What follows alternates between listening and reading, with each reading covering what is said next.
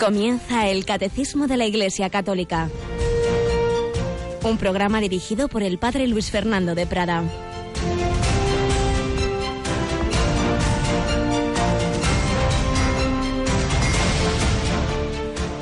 Alabados sean Jesús, María y José.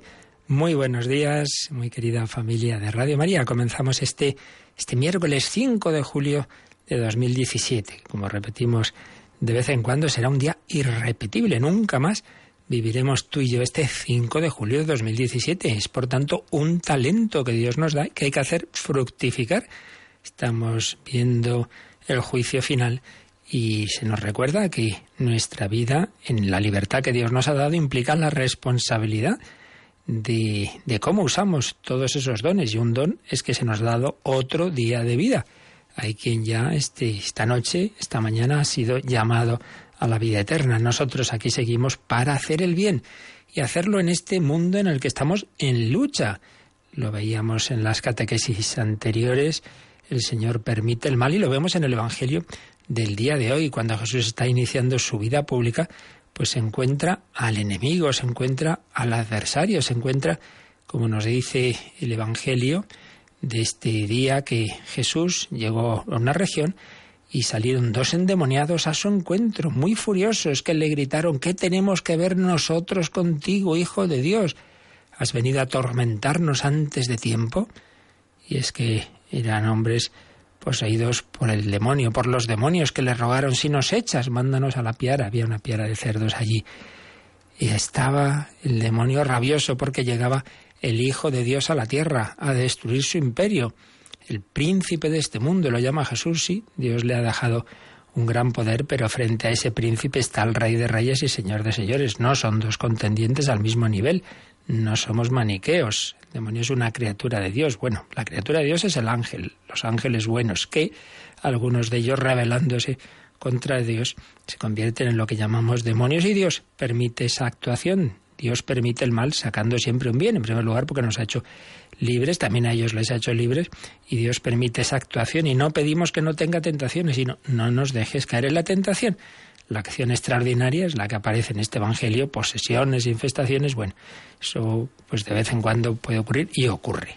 No son mitos, no, que les pregunten a los exorcistas. Pero lo ordinario, lo que nos ocurre a todos es la tentación, que Satanás pues siempre intenta separarnos del camino del Señor. Pero para ello contamos con su gracia, con la oración. No nos dejes caer en la tentación con los sacramentos, muy importantes, muy importantes. Tenemos con nosotros a Rocío García en esta semana. Buenos días, Rocío. Buenos días, padre.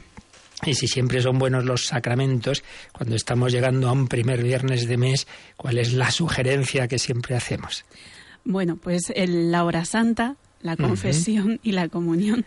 Exactamente, porque el Señor prometió esa especial ayuda en la hora de la muerte a quien se haya tomado en serio ese sacramento tan maravilloso que es la Eucaristía y por ello, para fomentarlo en aquella época en que además se estaba la gente alejando de la comunión frecuente, pues nos da ese, esa promesa de los nueve primeros viernes de mes. Yo por eso, personas que a lo mejor tienden a dejarse con la confesión y tal, les aconsejo esto. Empieza el nuevo mes, pues es el momento. Una confesión que viene muy bien, aunque no tengas pecados graves, a todos nos hace falta. Los conventos religiosos de clausura, que no, en fin, no suelen hacer grandes pecados precisamente, si pueden se confiesan cada 15 días y si pueden cada semana.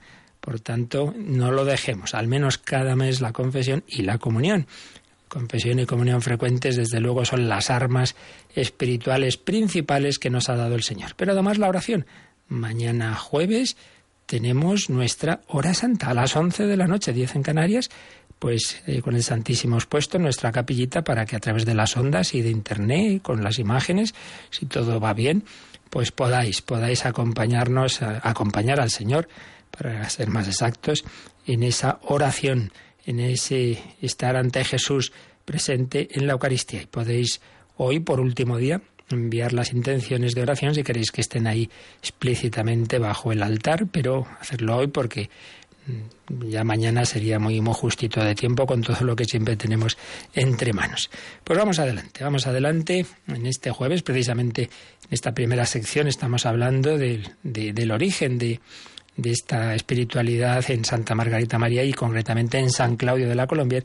Seguimos hablando de este santo jesuita que era el director espiritual de Santa Margarita María de la Coque y que el Señor en su providencia pues se sirvió de su presencia en Perelemonial para ayudar, para discernir, para guiar a Santa Margarita María y transmitirnos a todos ese mensaje de amor y de confianza del corazón de Cristo.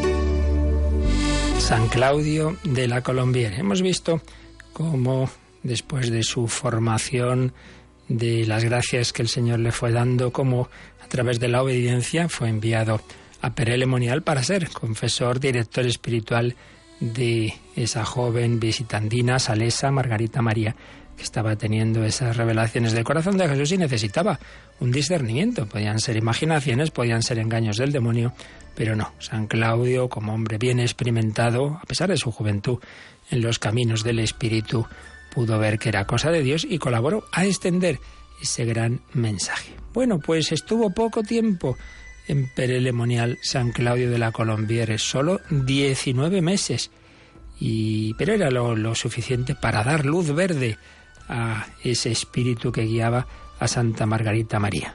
El Señor en su providencia a veces actúa directamente, pero otras veces, y muy habitualmente, a través de las mediaciones de la Iglesia. Pues bien, la obediencia eh, que profesan los religiosos, que profesan los jesuitas, le indicó una nueva etapa de su vida, muy distinta, muy distinta. Este hombre famoso en Francia, también formado, este hombre que el Señor envió a guiar a Santa Margarita María, pues ahora le daban un destino sorprendente y es que Inglaterra, como sabemos desde hacía ya mucho tiempo, se había separado de la Iglesia Católica, pero había ocurrido un hecho sorprendente también, y es que una joven católica, hija del duque de Módena, María Beatriz, se había casado con el duque de York, que llegaría a ser rey de Inglaterra con el nombre de Jacobo II. María Beatriz no quería, no quería ese matrimonio. Ella en realidad pues creía tener vocación, pero le pidieron, incluso el Papa le pidió que accediera a ese matrimonio porque se veía ahí una esperanza de que Inglaterra pudiera volver a la Iglesia Católica. Lo hizo, accedió, pero solo pudo, puso una condición. Ella que era tan piadosa decía, hombre, pues por lo menos yo tengo que poder practicar mi religión, una religión que estaba perseguida en Inglaterra, solo tolerada en, ámbitos privados muy pequeñitos y, en fin, con muchas dificultades, que menos que en, la capi, que esta mujer eh, ya de, alta nobleza inglesa, a la que iba a entrar, emparejarse con quien llegaría a ser el rey, pues por lo menos yo quiero tener una capilla católica y un sacerdote católico fue la condición. Pues ese sacerdote fue San Claudio de la Colombier. Entonces le envían como capellán, como, como eh, confesor de, de esta princesa, de esta gran mujer mm, llena de virtudes, a Inglaterra, a esa Inglaterra como decimos, sufría mucho, pues ya toda esa persecución, todas las dificultades a la Iglesia católica. Los ingleses soportaban a duras penas que, hubiera, que hubiera esos, que hubiera todavía que se permitiera que hubiera sacerdotes católicos y bueno, pues tuvieron que aguantar ese nombramiento, pero hicieron todo lo posible por hacer incómoda la vida a los diversos predicadores que tuvo la duquesa. Así se habían portado ya con el padre Saint Germain hasta conseguir expulsarlo de la isla, siempre con falsas acusaciones que había hecho proselitismo. Bueno, pues la Colombier es designado para sustituirlo y llega a Londres el 13 de octubre de 1676. Él sabía que la tarea era muy difícil y también sabía que tenía que tener cuidado a nivel de iba a vivir en medio del lujo de la corte y no quería perder su, su espiritualidad. Por ello, llevaba la decisión de vivir en gran austeridad, tanto que él que era un hombre tan culto, que conocía tanto el arte francés, sin embargo, decidió no visitar monumento alguno de la ciudad, no se asomó ni una sola vez a contemplar el espléndido panorama que podía divisarse desde la azotea del palacio. Él hacía una vida que, como él mismo escribe, una vida tan tranquila entre el torbellino de la corte como si estuviera en el desierto. Intentó aplicarse con todas sus fuerzas a la misión de propagar el encargo que había recibido en Perelemonial. Claro, era difundir ese amor a Jesucristo, ese amor al corazón de Jesús, esa confianza en su misericordia, esa devoción, la hora santa, primeros viernes, y dice, bueno, pues aquí en Inglaterra haré lo que pueda. Y de hecho escribe esto, me obligo a procurar, con cuantos medios estén a mi alcance, la ejecución y cumplimiento de lo que me ha mandado mi Maestro respecto a su preciosísimo cuerpo y sangre en el sacramento del altar. Claro, estaba en esa Inglaterra que había perdido la fe en la Eucaristía y por eso sigue escribiendo, lleno de compasión por estos ciegos que no quieren rendirse a creer en tan grande e inefable misterio, daría gustoso mi sangre para convencerles de esta verdad que creo y profeso. En este país en que se hace gala de negar vuestra presencia real en el augusto sacramento, Señor, experimento sumo consuelo en repetir con frecuencia actos de fe en la realidad de vuestro cuerpo adorable bajo las especies de pan y de vino.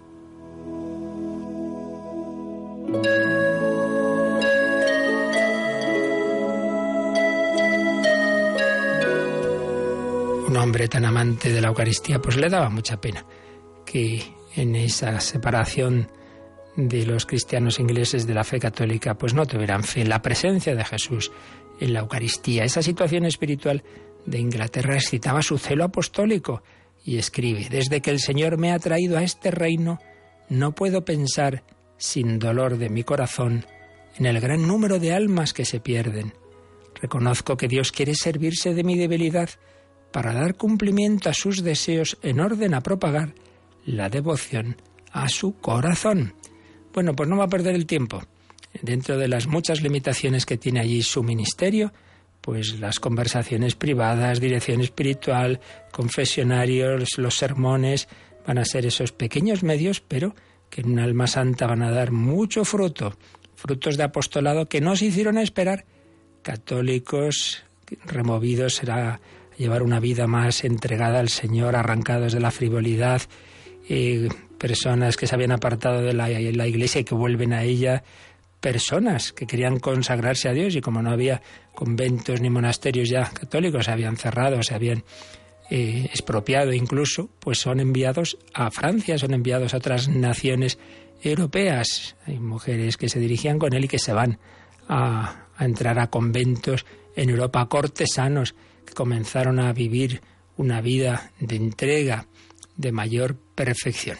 Tenemos el testimonio de un, de un franciscano, de un franciscano que, que fue a ver al, al, padre, al padre de la Colombier, que entró mm, clandestinamente a sus habitaciones, un franciscano que sufriría unos meses después el martirio.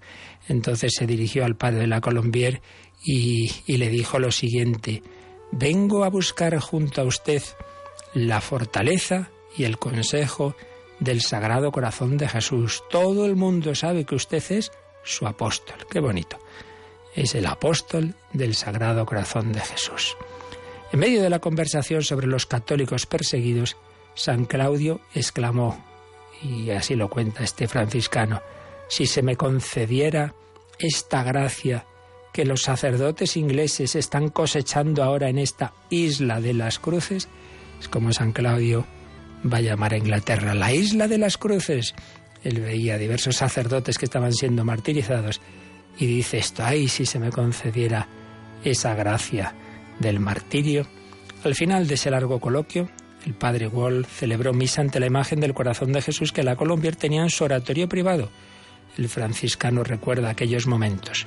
Cuando me vi en su presencia, creí encontrarme ante el apóstol San Juan, vuelto a la tierra para encender el fuego del amor al Sagrado Corazón. Su actitud digna y tranquila me parecía la que debió de tener el discípulo amado al pie de la cruz, cuando la lanza traspasó el costado de su Señor y descubrió el sagrario de su ardiente amor.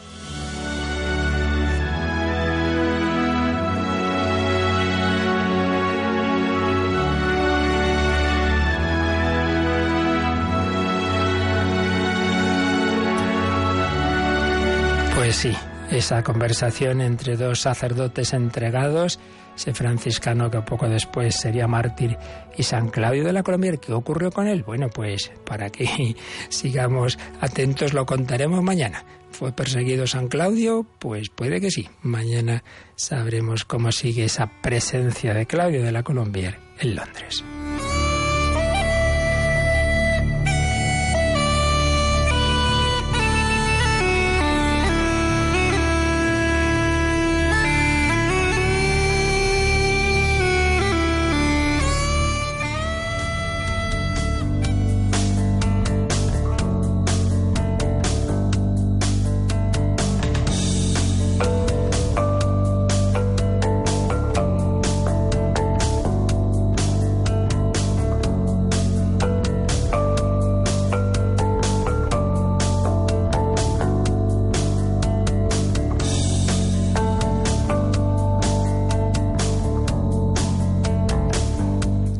No te vas a perder la continuación de la historia, ¿verdad? Ni hablar, estoy con el alma en vilo.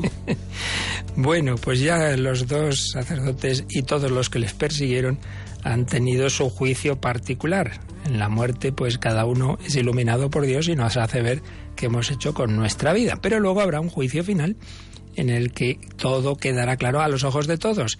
Todas las mentiras de la historia, todo lo que lo que ha ocurrido de injusto, pues ahí ahí toda la, luz de Dios nos mostrará la verdad. Y es de lo que estamos hablando, pues ya terminando toda esta segunda parte del, del credo, la parte relativa a Jesucristo, a su persona y a sus misterios. Estamos en el ultimísimo artículo, volverá para juzgar a vivos y muertos. Nos hemos quedado a la mitad del número 678 que nos habla de ese, de ese juicio, así que vamos a volverlo a leer y lo seguimos comentando. 6, 7, 8. Siguiendo a los profetas y a Juan Bautista, Jesús anunció en su predicación el juicio del último día. Entonces se pondrán a la luz la conducta de cada uno y el secreto de los corazones. Entonces será condenada la incredulidad culpable que ha tenido en nada la gracia ofrecida por Dios. La actitud con respecto al prójimo revelará la acogida o el rechazo de la gracia del amor divino. Jesús dirá en el último día Cuanto hicisteis a uno de estos mis hermanos más pequeños, a mí me lo hicisteis. Así pues, como ayer veíamos, este primer número simplemente pues se nos recuerdan algunos textos bíblicos que nos hacen ver que, esto del juicio pues es algo ya muy antiguo, que ya estaba en el Antiguo Testamento y se habla del día de Yahvé, ese día en el que el Señor juzgará a todos los pueblos. Se nos habla de diversas profecías, ayer recordábamos tres, en Daniel, en Joel y en Malaquías. Daniel 7, que es la famosa profecía en que aparece el Hijo del Hombre, pero que está ahí ese anciano de días ante el cual pues van todas las gentes. Por supuesto, la predicación de Juan el Bautista, que no se anda con bromas y que dice que todos tenemos que dar frutos porque el Señor va a juzgar a todos y va a salir a la luz la verdad y no podemos vivir de apariencias, ese peligro que tenían pues los, los eh, fariseos que, aparentemente sí, llevaban una vida austera, etcétera, y realmente muchas veces era así, pero que por dentro pues las cosas no, no siempre iban como debían ir. El Señor mm, nos juzga desde lo hondo del corazón porque ilumina lo que nosotros no vemos. Eh, se pondrá a la luz la conducta de cada uno y el secreto de los corazones.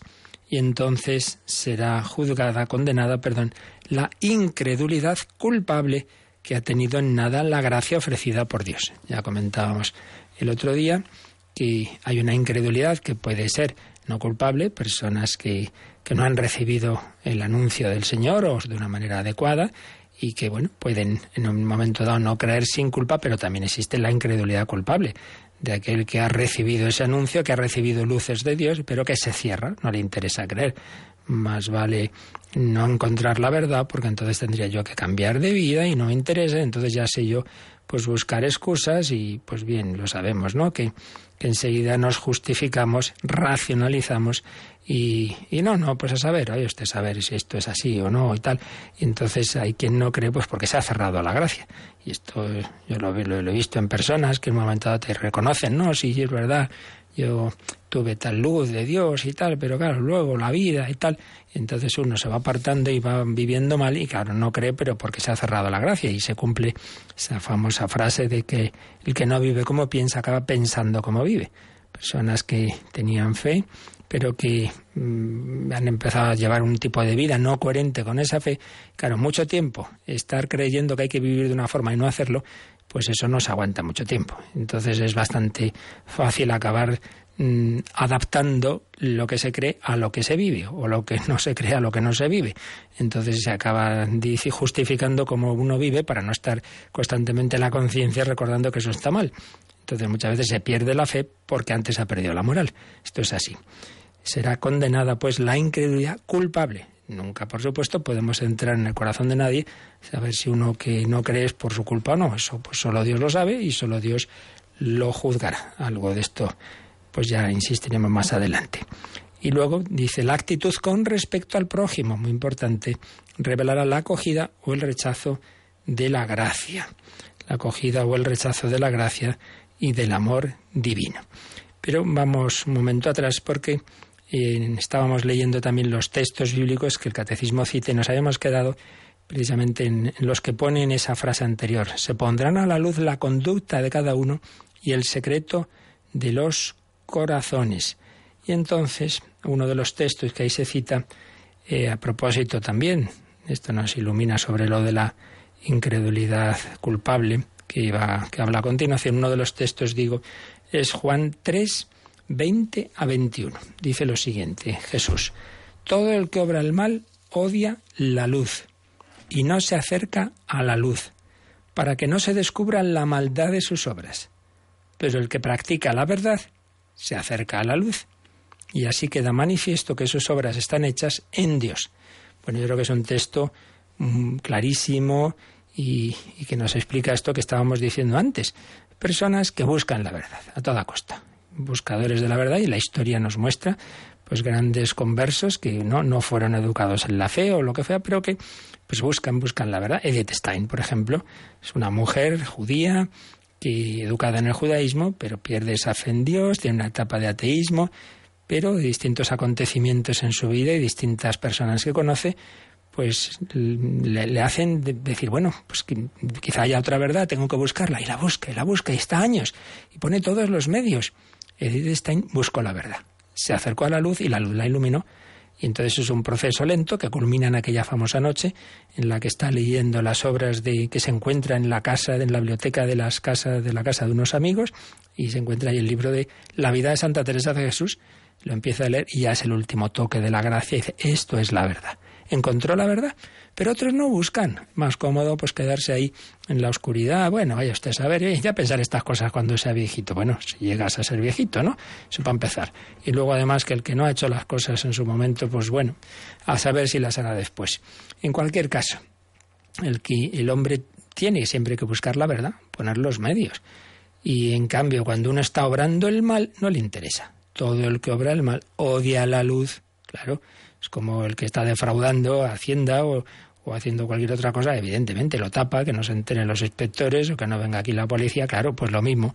Ante Dios, el que actúa mal odia la luz y no se acerca a la luz, entonces mejor no voy a la iglesia, no sea que oiga un sermón que me ponga nervioso, que no se descubra la maldad de sus obras. Pero en cambio el que practica la verdad se acerca a la luz. Y así queda manifiesto que sus obras están hechas en Dios.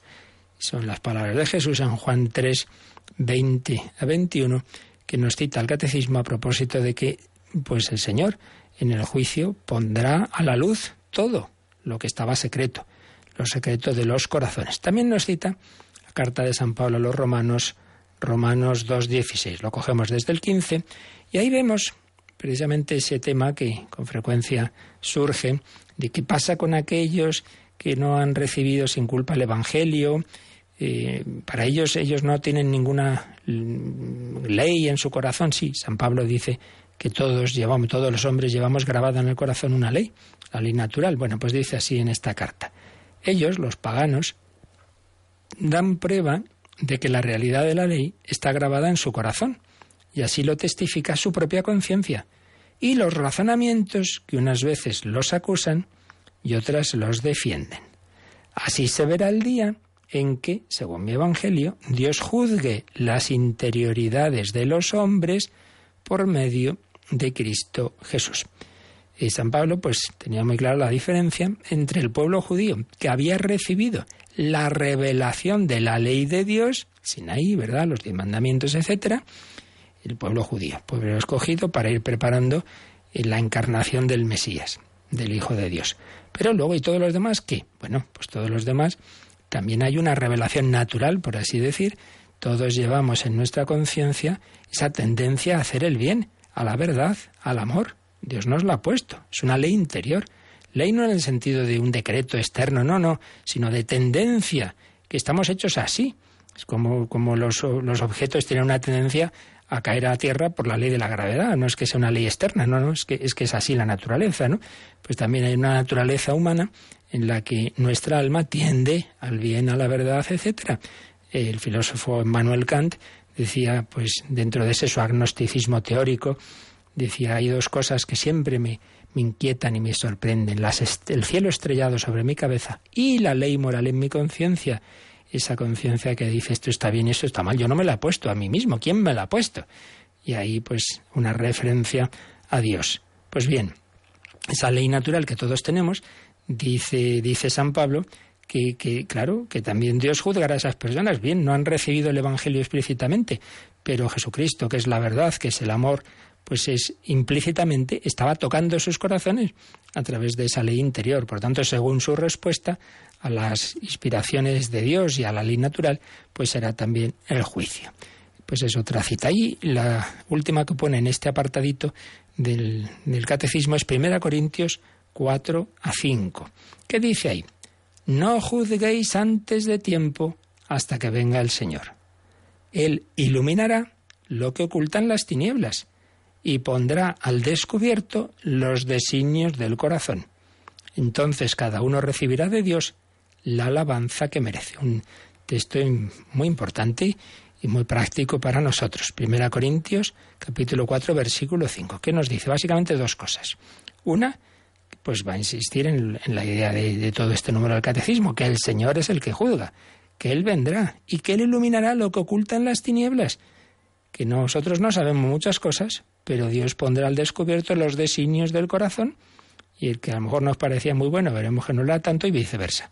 Cada uno recibirá de Dios la alabanza que merece.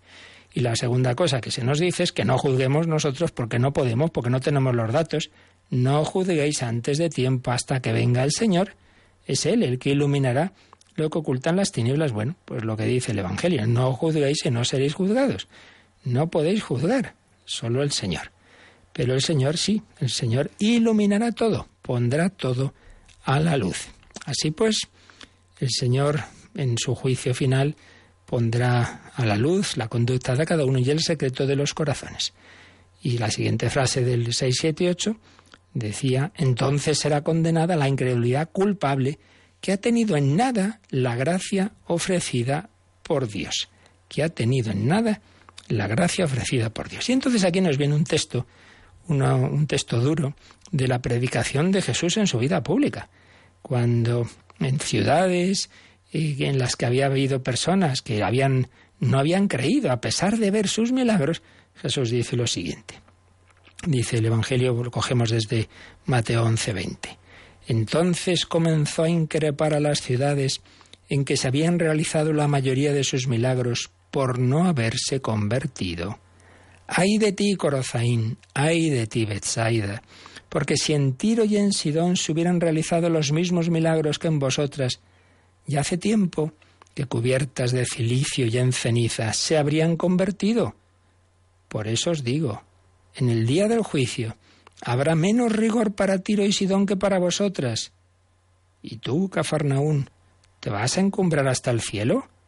Hasta el infierno serás derribada, porque si en Sodoma se hubieran realizado los mismos milagros que en ti, todavía hoy estaría en pie. Por eso os digo, en el día del juicio habrá menos rigor para la tierra de Sodoma que para ti. Texto duro, pero que nos enseña varias cosas muy importantes. Por un lado, lo que decíamos, que hay una culpabilidad muchas veces en no creer o no convertirse, porque no, no es que uno no haya tenido medios, sino que no le ha dado la gana. Se ha cerrado la luz y el Señor ha dado suficientes pruebas externas, en este caso los milagros que había hecho clamorosos, y por otro lado luces internas. Entonces dice el Señor, oye, sois culpables, hay de ti, porque en otros sitios que no han visto tantos milagros se han convertido o se hubieran convertido, vosotros no. Y aquí vemos otra segunda cosa, que evidentemente Dios juzga a cada uno según lo recibido. El que le han dado tres talentos no le van a pedir como el que le han dado diez. Entonces el Señor sabe cada uno lo que ha recibido y lo que está llamado a dar. Por eso esa pregunta, bueno, ¿y los que no han recibido el Evangelio y tal? No, son tranquilos, que el Señor ya sabe lo que ha dado a cada uno. Solo Jesucristo puede salvarnos, también a ellos, pero evidentemente sabe que, han recibido menos gracias que los que sí hemos tenido todas esas oportunidades y todos esos medios, que por tanto tenemos que, que ser más responsables con, con esos dones recibidos. Ay de ti, ay de ti, porque, porque tú no te has convertido y otras ciudades que, fueron destruidas por sus pecados eh, se hubieran convertido, se hubieran visto los milagros que tú has visto. Por tanto, tomemos en serio que nuestra vida, sus actos tienen consecuencia en el día del juicio. Mm, tu vida será juzgada con mayor rigor si has recibido gracias que no han dado su fruto. Y lo mismo viene a decir en otra cita que nos pone el catecismo, en este mismo sitio, en Mateo 12, 41-42. Los habitantes de Nínive comparecerán en el juicio con esta generación y la condenarán, porque ellos se convirtieron ante la predicación de Jonás, y aquí hay uno que es más que Jonás. Claro, Jesús no es un profeta más, es el Hijo de Dios. La reina del sur comparecerá en el juicio con esta generación y la condenará, porque ella vino desde los confines de la tierra para oír la sabiduría de Salomón. Y aquí hay uno que es más que Salomón. Jesús no simplemente es un sabio como el rey Salomón, sino que es la sabiduría divina hecha carne. Por tanto, oye, aquellos actuaron de una determinada manera ante un profeta, se convirtieron ante un rey, y vosotros, ante mí, ante la palabra hecha carne, nos convertís, pues oye, esto es, es evidente que sale a la luz en el juicio. Bueno, pues vamos a pedir al Señor que tomemos en serio nuestra vida. Como decíamos ayer, siempre hay que equilibrar todo la revelación son aparentes extremos que nos cuesta conciliar en nuestra mente, pero que sabemos que las dos cosas son verdad, que Dios es infinito amor y misericordia y que eso no, implica la injusticia, que no da igual ser la Madre Teresa que ser un genocida, que nuestra vida tenemos que tomar en serio y lo que Dios nos ha dado y con responsabilidad hacerlo fructificar ante quien llamaba a Santa Teresa o San Ignacio su divina majestad. Vamos a quedarnos ante ese Jesús que vendrá en gloria a juzgar a vivos y muertos. Vamos a adorar a su divina majestad.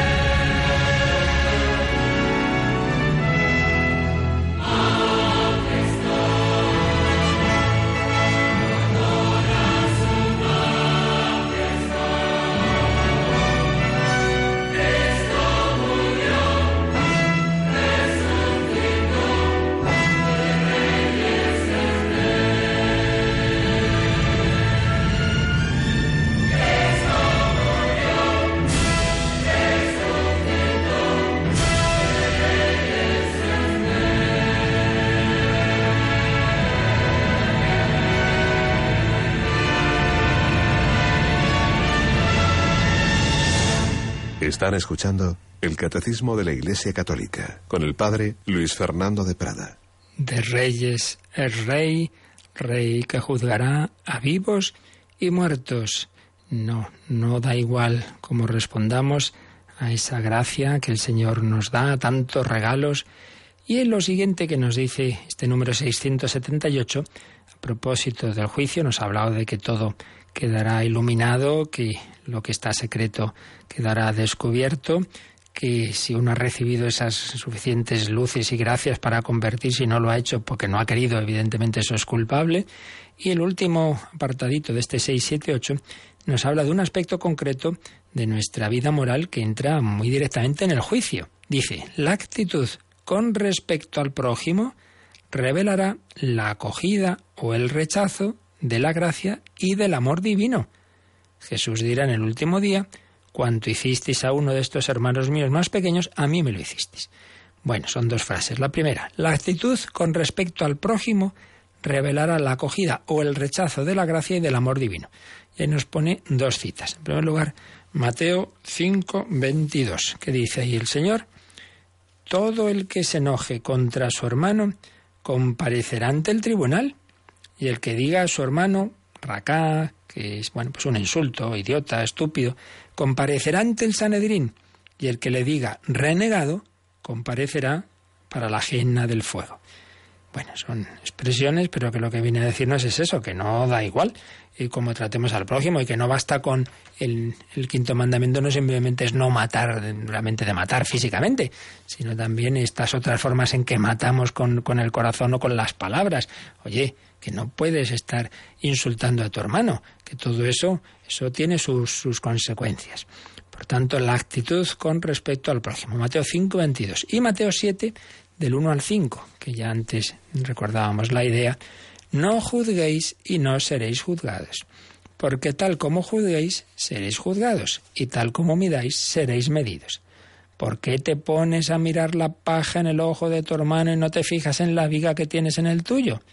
¿O cómo eres capaz de decirle a tu hermano, deja que te saque la paja del ojo cuando tú tienes una viga en el tuyo? Hipócrita, sácate primero la viga del ojo, y entonces verás claro para poder sacar la paja del ojo de tu hermano. Muy importante. No juzguéis y no seréis juzgados. En primer lugar, porque como estamos repitiendo, es que sea simplemente un consejo moral, es que no tenemos los datos, que yo no tengo la capacidad de entrar en el corazón de nadie, que yo no sé las motivaciones, la historia de cada uno, esa canción de la, de la hermana Glenda, ¿no? ¿Por, ¿Por, qué me juzgas si, si no sabes lo que yo vivo, si no sabes mis condicionamientos y no sabes mi historia, solo Dios. No juzguéis si no seréis juzgados. Pero en segundo lugar, oye, no tengas cara de tú pedir misericordia a Dios y tú no darla. Tal como juzguéis, seréis juzgados. Tal como midáis, seréis medidos. Y luego algo, pues tan psicológico y tan, tan que lo vemos los hombres constantemente, ¿no? Que vemos el, la paja en el ojo del hermano y no, y no ves la viga en el tuyo. Madre mía, qué fácilmente vemos los defectos del prójimo y cuánto nos cuesta ver los nuestros. Ay, ay no sabe usted que cuesta convivir aquí con estas personas, no, y ellas con usted no, ¿verdad? Usted es perfecto. Nos cuesta, nos cuesta ver nuestros defectos. Por eso, consejo súper, súper bueno eh, es que, que tengamos confianza con alguna persona, sea, por supuesto, en la vida religiosa es más fácil, ¿no? En la vida sacerdotal, pero en la familia debería ser también de decirle a una persona, oye, mira, tú no tengas reparo en decirme aquellas cosas que a ti te parece que yo no hago bien o, a defectos o lo que sea, que a lo mejor lo que me dices no, no es así, pero por lo menos eso me ayuda a darme cuenta de la, de la imagen que doy, de la impresión que doy. Por lo menos pensaría, anda, pues están pensando esto, que yo no, verdad que no lo hacía con esa intención, pero bueno, es bueno que me digan esa impresión, lo que llamamos la corrección fraterna, que no nos enfademos al revés, que es una obra de misericordia, acordaos pues el, el ayudar y corregir al prójimo. Ahora, claro, hay que hacerlo bien. Claro, si vas a soltarle a uno, este me va a oír. Y eso no es corrección fraterna, eso es soltarle ahí tu, tu manía contra él y evidentemente eso no puede hacer bien y no se va a coger bien. Pero si lo hacemos desde la caridad, desde la confianza, como esa obra de misericordia, y mira, yo te aprecio mucho y creo que haces muchas cosas estupendas, pero no sé si a lo mejor este aspecto, fíjate, es una obra de misericordia que, ya digo, no es fácil, hay que saberla hacer bien, con humildad, con confianza, con, con caridad mutua, pero sin duda ayuda mucho para no caer en esto, que veo los defectos del prójimo y los míos nada, esos no me entero. Hipócrita, sácate primero la viga del ojo y entonces verás claro para poder sacar la paja del ojo de tu hermano. Realmente el Evangelio de tantas cosas tan, tan prácticas, tan de sentido común, pero como es el menos común de los sentidos, se nos olvida constantemente. Y ya la última frase, Jesús dirá en el último día, cuanto hicisteis a uno de estos hermanos míos más pequeños, a mí me lo hicisteis. Muy importante, que lo pensemos, que mi trato a los demás es el trato a Jesús, y entonces dirán aquellos, Señor, cuando te dimos te vimos con hambre y te dimos de comer, con sed y te dimos de beber, enfermo y te visitamos. Cuando lo hicisteis con uno de estos mis hermanos más pequeños, conmigo lo hicisteis. Jesús está escondido. Y la Madre Teresa eh, extendía su mano y mostraba sus, sus dedos, los cinco dedos, y, y ponía en cada dedo una de estas palabras. A mí me lo hiciste. A mí me lo hiciste os lo aseguro. Cuanto hicisteis a uno de estos mis hermanos más pequeños, a mí me lo hicisteis. Y por eso en las paredes de esa casa de, la, de los moribundos de Calcuta estaba escrito The Body of Christ, el cuerpo de Cristo, para decir, mira, en la capilla comulgamos el cuerpo eucarístico de Cristo y aquí, en estos hermanos que recogemos de la calle, estos moribundos, son también Jesucristo, porque lo que hagamos a ellos, a Jesús, se lo hacemos. A mí me lo hicisteis. Bien, pues este es el número 678 sobre el juicio, pero nos pone un, número marginal, el 1470. ¿Y de qué va este número marginal? Pues este está en la parte segunda del catecismo. Ya sabemos que la segunda parte, después de la primera, que es lo que creemos, la segunda es lo que celebramos, la liturgia, concretamente los sacramentos. Entonces nos habla de la confesión. Y uno dice, anda, ¿y qué tiene que ver el juicio final con la confesión? Bueno, pues porque la confesión se ha visto también en la tradición como una especie de anticipación del juicio. El Señor ahí, a través del ministro de la penitencia, pues eh, y a través, evidentemente, del penitente que, intenta ser sincero y abrir su alma, pues recibe una luz de Dios, recibe un, juicio, digamos, de Dios, pero a tiempo de convertirse y de, y de mejorar su vida. Vamos a leer, Rocío, este, este número que aquí nos sugiere el Catecismo, el 1470.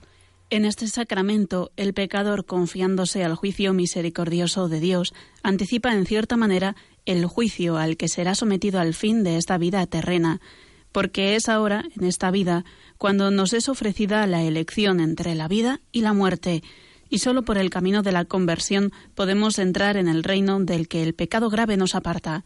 Convirtiéndose a Cristo por la penitencia y la fe, el pecador pasa de la muerte a la vida y no incurre en juicio. Pues un número muy bello y también muy práctico. Si no quieres presentarte ahí al final, el día del juicio, con todo por arreglar, vamos cuanto antes a este otro juicio, este juicio de misericordia. Además, fijaos, es el único juicio que yo conozca en la tierra en la que uno se declara culpable y cuando uno se declara culpable el juez te absuelve porque en los juicios en la justicia humana es al revés, uno se declara culpable y pues claro es condenado, a lo mejor con menos pena por esa sinceridad o lo que sea, pero claro, si eres culpable eres culpable. Bueno, pues en la confesión es al revés. Yo confieso, yo reconozco, yo me acuso de esto, de esto, de esto. Respuesta, yo te absuelvo de tus pecados. Por eso acudamos con confianza a esa a ese juicio, dice el catecismo, que el pecador, confiándose al juicio misericordioso de Dios, haciendo eso, anticipa en cierta manera el juicio del final, el final de la vida terrena de cada uno de nosotros, el juicio particular, y luego ese juicio final de toda la humanidad. Porque ahora, ahora estamos a tiempo de enmendarnos. Luego ya cuando termina la vida ya, no hay nada que hacer. Pero es ahora, en esta vida, cuando nos es ofrecida la elección entre la vida y la muerte. Señor, pues reconozco he caído en esto, yo quiero luchar, yo quiero romper esa relación adulterina, yo quiero dejar de robar, yo quiero dejar de tratar mal a esta persona. Dame tu gracia. Es esa elección entre la vida y la muerte. Quiero escoger la vida, ayúdame. Y entonces, solo por ese camino de la conversión podemos entrar en el reino del que el pecado grave nos aparta, que si no, no llego.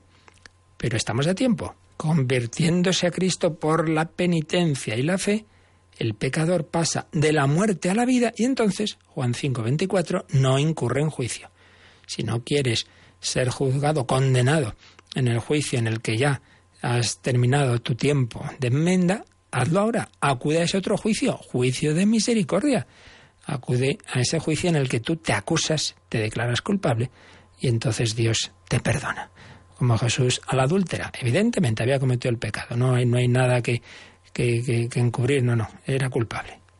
Pero ninguno te ha condenado, mujer, ninguno. Tampoco yo te condeno vete y en adelante no peques más. No quiere decir, ah, queda igual, hija, que ya nada es pecado, como algunos eh, dejados, dejándose llevar del relativismo actual interpretan así la misericordia. No, no, no, pecado es pecado. Pero vete y no peques más. Pero yo no te condeno. Quedas a suelta porque te has arrepentido. Ahora lucha por no volver a caer. Esa es la misericordia que no quita la justicia. Esa es la justicia que incluye la misericordia.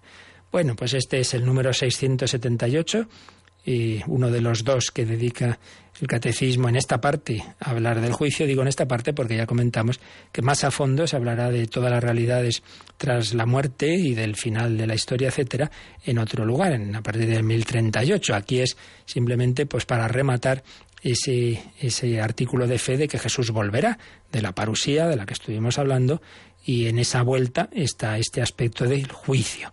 Mañana, si Dios quiere, en próximos días seguiremos completándolo, pero vamos a dejarlo aquí, como siempre, para asimilar un poquito todo esto y también para mm, dar la posibilidad de vuestras preguntas, sea por el teléfono, sea por el correo, pues que ahora lo podamos hacer.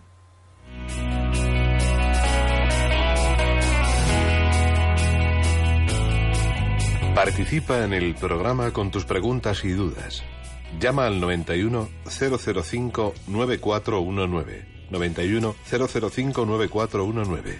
También puedes escribir un mail a catecismo arroba radiomaria.es. Catecismo arroba radiomaria.es.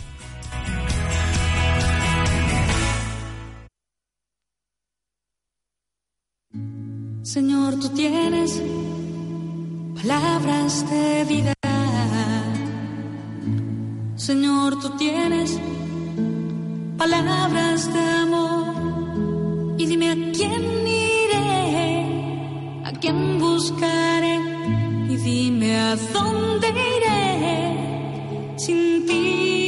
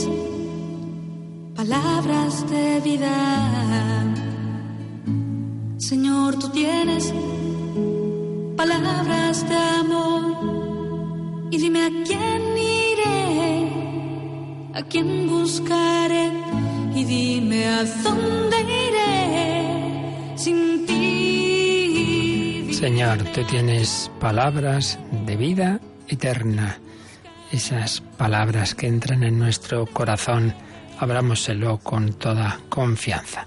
¿Tenemos llamadas, Rocío? Sí, tenemos dos. Por un lado, María del Mar de Sevilla mm, pregunta que si nos confesamos ahora, a lo largo de nuestra vida, luego en el juicio final o en el juicio particular, eh, ¿de esos pecados se nos va a juzgar? No. Aquello que realmente uno se ha arrepentido y ha quedado perdonado, digamos, desaparece. Desaparece. Únicamente si luego uno, claro, recayera en el pecado y muriera en el pecado, en ese sentido, claro, sí. Pero, pero ya lo, lo anterior, lo perdonado, ha sido perdonado. Es decir, Dios perdona y olvida. Hasta donde podamos saber, porque ya digo, a veces muchas veces hay detalles que tampoco es que la revelación nos lo diga explícitamente. Esto no está dicho así explícitamente en ningún sitio, pero por toda la, digamos, entiendo que por todo lo que sabemos, todo lo que Dios realmente perdona porque nos hemos arrepentido de ello, como si no existiera. ¿Qué más?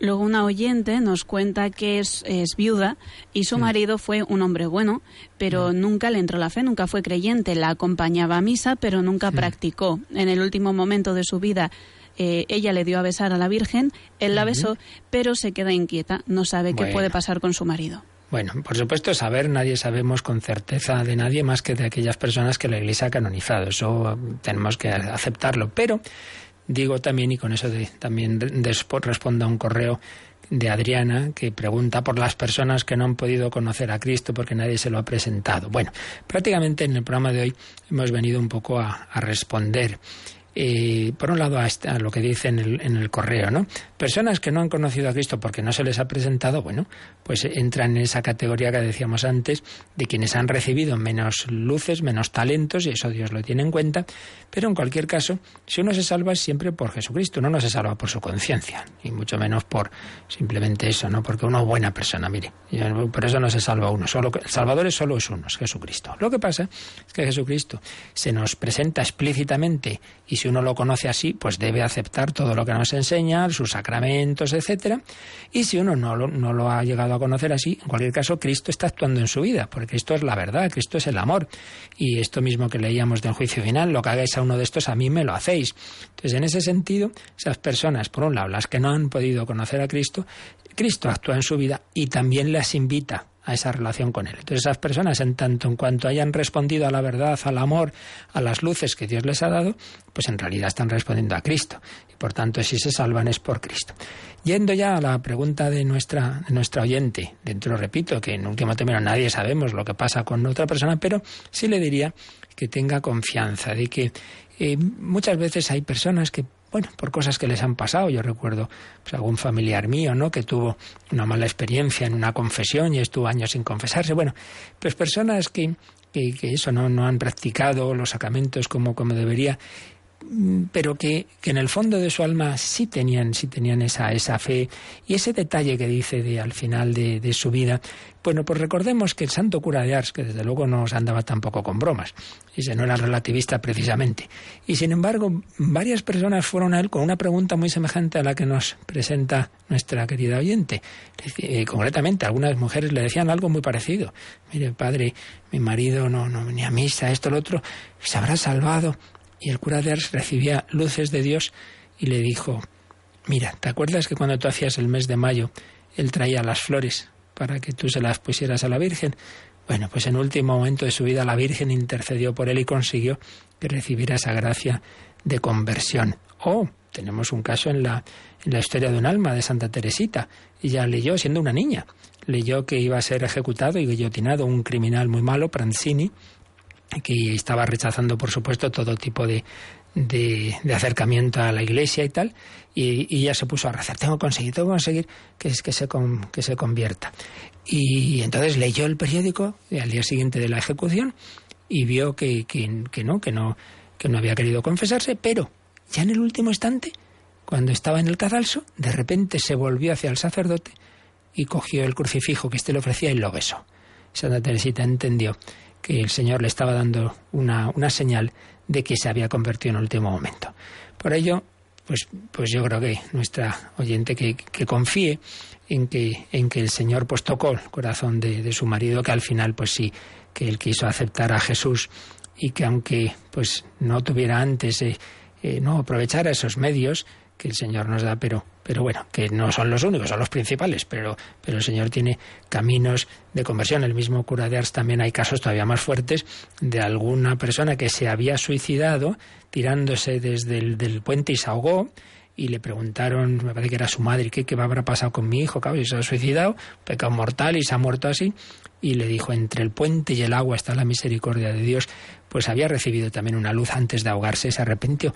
No podemos juzgar a nadie, aunque hayamos visto que, no ha hecho lo que, todo lo que debería, confiemos. Yo tenemos esa confianza, que esto no, no quiere decir, por supuesto, que aquí da igual a 8,80, que hay que tomar la vida en serio y que no debemos jugar y que más vale cuanto antes hacer lo que haya que hacer, pero por otro lado, que tengamos confianza en que el Señor tiene, tiene muchos medios para intentar hasta el último segundo de nuestra vida esa conversión. Muy bien, pues lo dejamos aquí.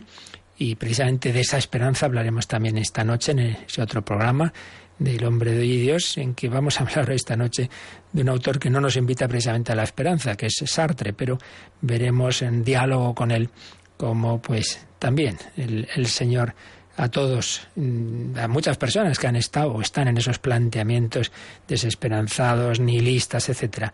Luego el Señor les lleva a la esperanza. Hablaremos de ello a partir de las 11 de la noche, 10 en Canarias, en el hombre de hoy. Y Dios, bueno, pues que vivamos este día en esa esperanza, en esa confianza, en esa confianza en el amor del corazón de Jesús. Y recordamos que mañana tenemos hora santa a las 11 de la noche. Hoy es el último día. Si queréis que las vuestras intenciones estén ahí explícitamente puestas en, bajo ese altar. Y luego también os recordamos que el fin de semana, viernes y sábado, estaremos en la Asamblea de Renovación Carismática y Rocío. También comenzamos mañana la novena a la Virgen del Carmen, ¿verdad? La comenzamos el viernes, padre. Ah, perdón. El viernes después de las oraciones de vísperas. Estupendo, que ella también nos quiere ayudar prepararnos a nuestro juicio. La bendición de Dios Todopoderoso, Padre, Hijo y Espíritu Santo, descienda sobre vosotros. Alabado sea Jesucristo.